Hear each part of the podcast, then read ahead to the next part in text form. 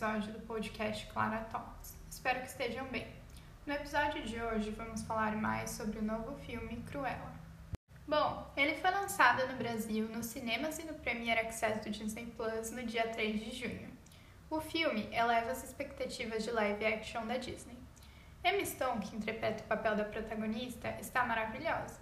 Eu posso até ser muito suspeita para falar, porque adoro a Emma Stone, muito conhecida também por fazer La La Land, que por sinal é um dos meus filmes favoritos.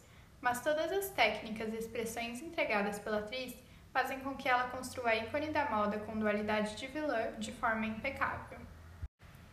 O filme é ambientado na década de 70 em Londres, e de início podemos ver a infância da jovem Estela, que sempre foi uma gênia criativa e interessada por moda, mas muito encrenqueira.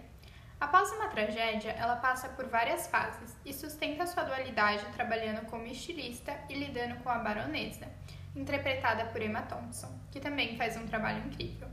Além disso, a moda é bem usada e apresentada como a arma da eterna vilã. Até mesmo a criação do nome Cruella de Vil é trabalhada de forma criativa no filme.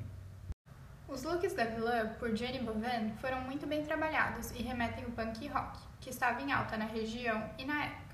Equilibrando glamour e estética malvada, as cores e tecidos realçam o trabalho perfeito para a criação inovadora da personagem.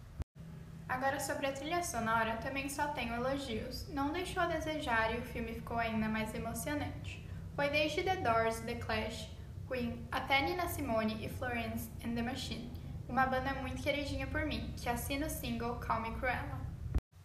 A direção e fotografia foram bem trabalhadas e os atores Joe Fry e Paul Walter Hauser, que interpretaram Jasper e Horácio, também fizeram um bom trabalho equilibrando os papéis. Por fim, acho importante ressaltar que a classificação indicativa do filme está aí por um motivo, e que menores de 10 anos talvez não gostem e não entendam muito o filme, por isso acho importante segui-la. Recomendo muito que vejam um filme que superou muitas expectativas e vejam que todo o trabalho enaltecido está a par dos elogios. Então é isso, amores. Espero que tenham gostado do episódio de hoje e obrigada por ouvirem até o fim. Não se esqueçam de avaliar, seguir e compartilhar.